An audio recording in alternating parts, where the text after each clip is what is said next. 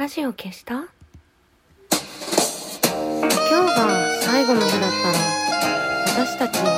手に眠れるかしら？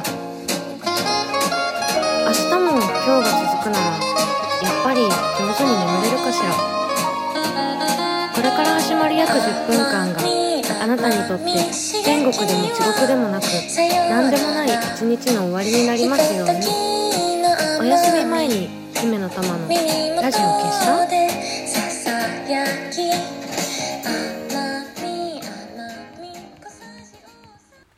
こんばんは。姫の玉のラジオ消した？この番組はラジオトークからいつかのどこかのあなたにお送りしております。えー、よく人の出版をお祝いするイベントに呼ばれるんですけど今週もまさにそういうイベントがあってあの渋谷かほさんっていう元 AV 女優の、えー方が AV について女子が知っておくべき全てのことっていうあの女の子向けのあの本を出版されてこれがちょっとすごくてあの渋谷さんもともと新聞記者だったっていうのもあって文章もすごいんだけどその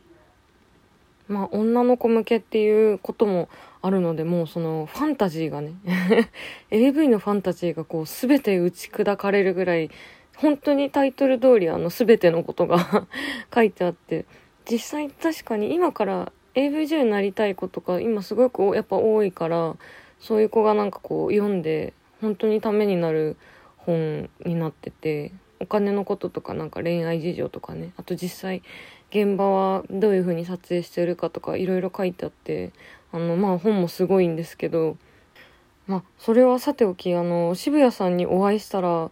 ちっちゃくてすごいびっくりしていやーちっちゃいちっちゃかった私も大きい方じゃなくて152センチしかないんですけど、渋谷さんヒール履いてて、まだ私よりちょっとちっちゃかったので、すっごいちっちゃくて、あのすごいや、びっくりした。なんか、あの、私もともと渋谷さんすごい好きで、AV もよく見てたんですけど、渋谷さん、あの、K カップあるので、こう、そういう巨乳好きの人とか、あとは、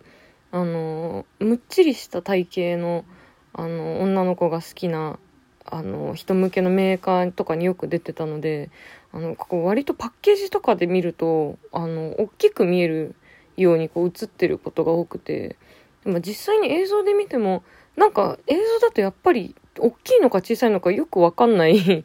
んですよね。だだからなんか結構 AV 女優さんとかあと地下アイドルの子とかも結構やっぱ小さい子が多いから実際に会うとわちっちゃいなって思ってすごいびっくりすることが多くて。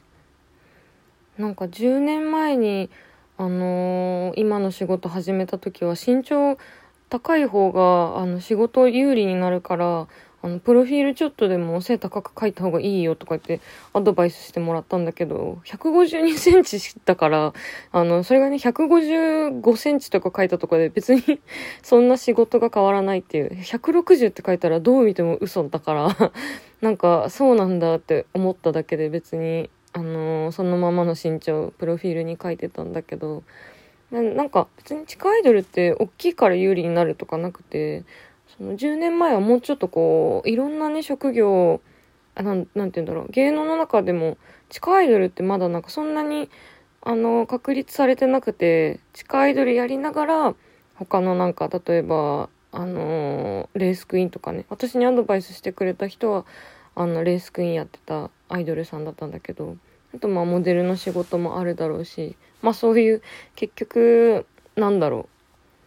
花形すぎて私には全然最終的にもうあの最初から最後まで全く縁がなかった。あの仕事はやっぱり背が高い方が強強いっていうか仕事がねもらえるみたいで。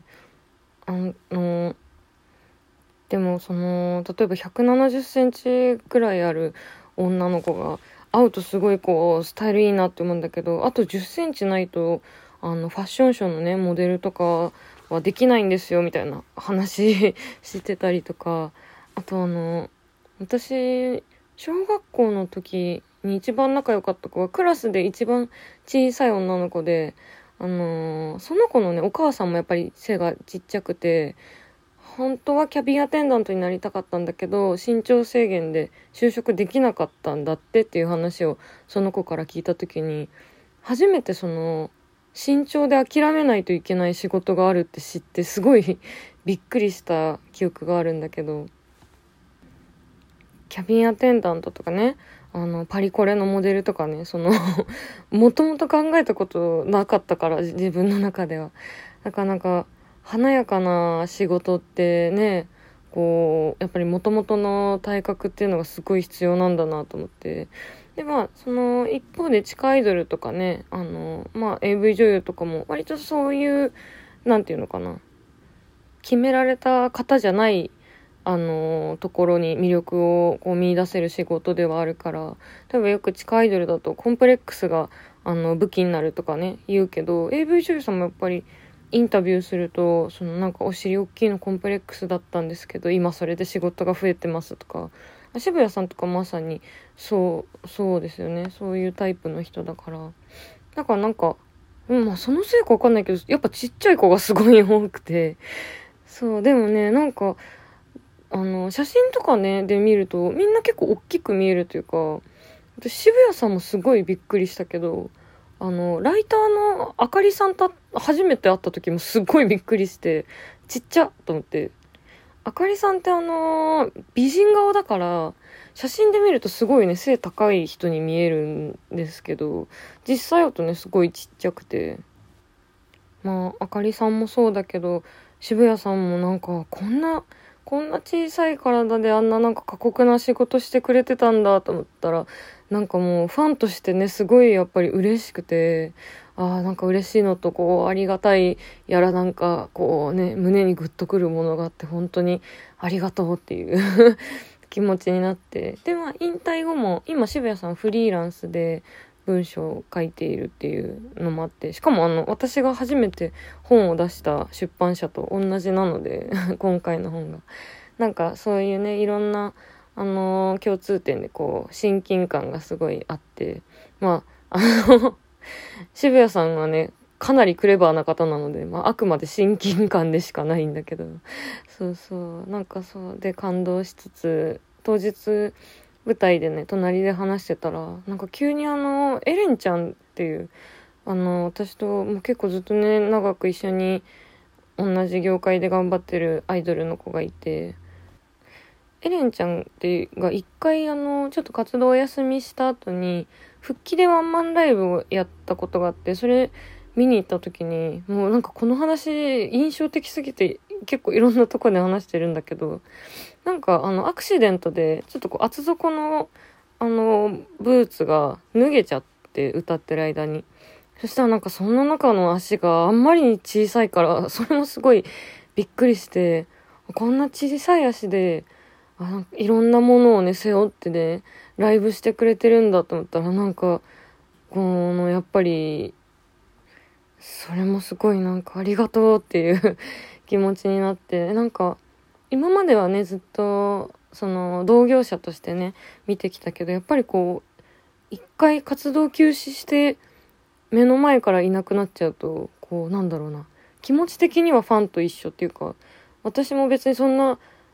なんだろうなプライベートでじゃあちょっと特別に会いましょうとかさあんまこう言いづらいから